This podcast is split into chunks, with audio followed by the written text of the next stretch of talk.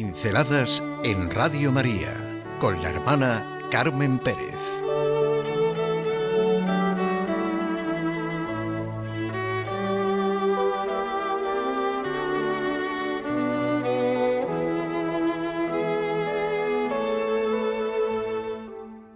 Saber vivir desde Lourdes. Saber vivir. Lo ordinario, lo que nos sucede habitualmente. Así discurre la mayor parte del tiempo de nuestra vida, en este rutinario y monótono día a día que a veces hasta se nos hace costoso y del que tantas veces sentimos la tentación de huir y escapar. En cambio, así de habitual es la acción de Dios en nuestra vida.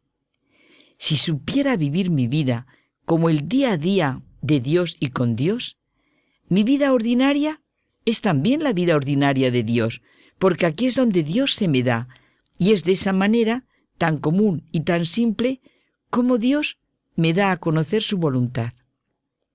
Una llamada inesperada, un imprevisto, una conversación, el madrugón para ir al trabajo, la contrariedad que me acaba de surgir, la persona que parece atacarme sin sentido, una mala interpretación que no esperaba, un favor en el autobús, un plano que me da una chica encantadora, una mirada llena de respeto, son ocasiones preciosas para una pequeña renuncia o mortificación, un ofrecimiento o un momento de oración, un acto de amor, de acción de gracias, un acto de fe en Dios.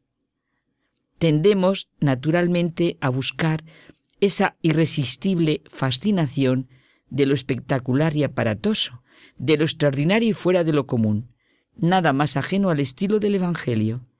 El misterio de la encarnación es sencillamente un Dios que se hace carne de niño. El gran prodigio de la Eucaristía se realiza sobre un poco de pan y un poco de vino. La redención se realiza en el aparente y estrepitoso fracaso de una cruz.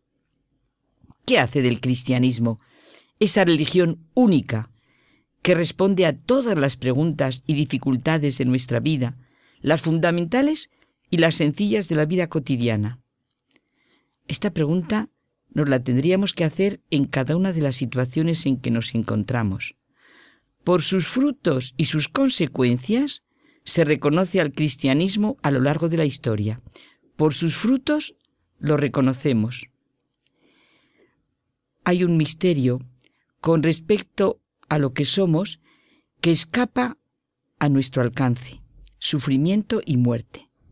El cristianismo es la respuesta que Dios mismo da a ese inmenso interrogante. No es la búsqueda a oscuras, es Dios mismo que responde a esta búsqueda y viene como respuesta a la humanidad que le busca. La revelación cristiana es por esencia la manifestación de parte de Dios del significado de nuestra existencia. No solamente Dios es para nosotros misterio, nuestro sufrimiento, nuestro dolor, nuestra sencilla vida cotidiana es para nosotros misterio y es preciso que nos revele lo que somos. Jesucristo en su humanidad nos ha revelado lo que somos. Somos hijos de Dios. En Jesucristo se nos ha revelado quiénes somos, nuestra humanidad, nuestra propia condición en el plan de Dios, y esto constituye la respuesta última a nuestros interrogantes, hasta en el dolor y en la muerte. En este contexto se ve de manera clara el significado de la Madre, de la Virgen María en el cristianismo, igual que es fácil ver el significado de la Madre en la familia. Repito la pregunta, ¿qué hace del cristianismo esa religión única que responde a todas las preguntas de la existencia? Creer en Jesucristo, que nació de una mujer por obra de Dios. Por eso nacemos para ser hijos de Dios, porque Él se hizo hombre para eso. Somos hermanos de Jesucristo y con una madre a la que podemos acudir y siempre es nuestra referencia en el camino de la fe, de la esperanza y del amor, sin lo que es imposible vivir. ¿Quién puede vivir sin fe, sin esperanza y sin amor? ¿No seremos los más desgraciados de los hombres si así vivimos? María es la madre, y hoy sentimos que es la madre de los que sufren, de los enfermos. Una fiesta como la de la Virgen de Lourdes es una luz en nuestro camino. Decimos en el credo, creo en Jesucristo, que fue concebido de la Virgen María por obra del Espíritu Santo.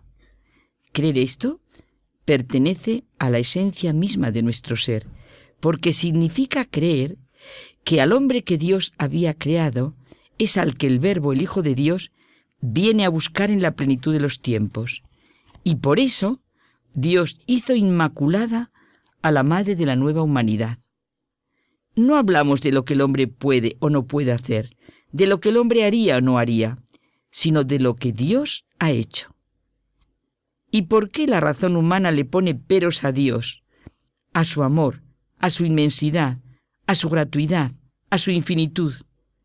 En Lourdes, Francia, el 11 de febrero de 1858, Cuatro años después de proclamarse el dogma de la Inmaculada Concepción de María, la Virgen, la Madre, se presenta a una pobre y analfabeta niña de 14 años, y ante la repetida petición de la niña de saber su nombre, la señora le dijo que era la Inmaculada Concepción. Algo tan sencillo y tan grande, tan próximo y tan infinito solo puede ser manifestación de Dios. El secreto de los niños es que todo lo ven natural. ¿Cómo no va a ser todo esto naturalmente divino y sobrenaturalmente humano? Lourdes, una exaltación de la pobreza, de la humildad, de la sencillez, del amor de una madre y de la capacidad de una hija para recibir el amor de la madre. Una madre que enseña a la hija a ver el sentido del dolor y del sufrimiento, aceptar la cruz que se presenta en el camino que hay que recorrer. Una madre que enseña a rezar, a ver a través del rosario la Biblia de los sencillos, el breviario de los humildes, los hechos de la vida de Jesús.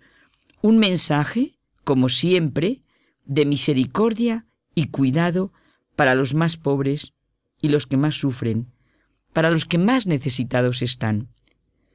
Por sus frutos se reconoce el cristianismo, pero lo que nos falta son ojos capaces de ver, corazón capaz de sentir y razón capaz de entender.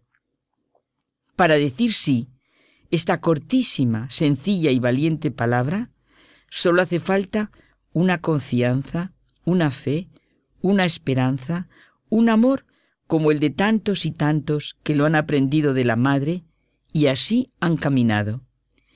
Qué extraño es que la madre salga al encuentro de sus hijos. ¿No hemos visto lo que es capaz de hacer una madre por su hijo?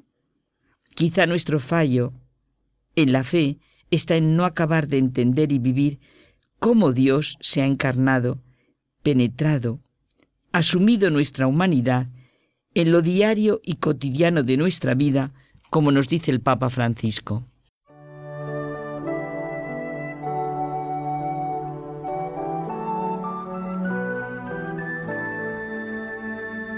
Pinceladas en Radio María con la hermana Carmen Pérez.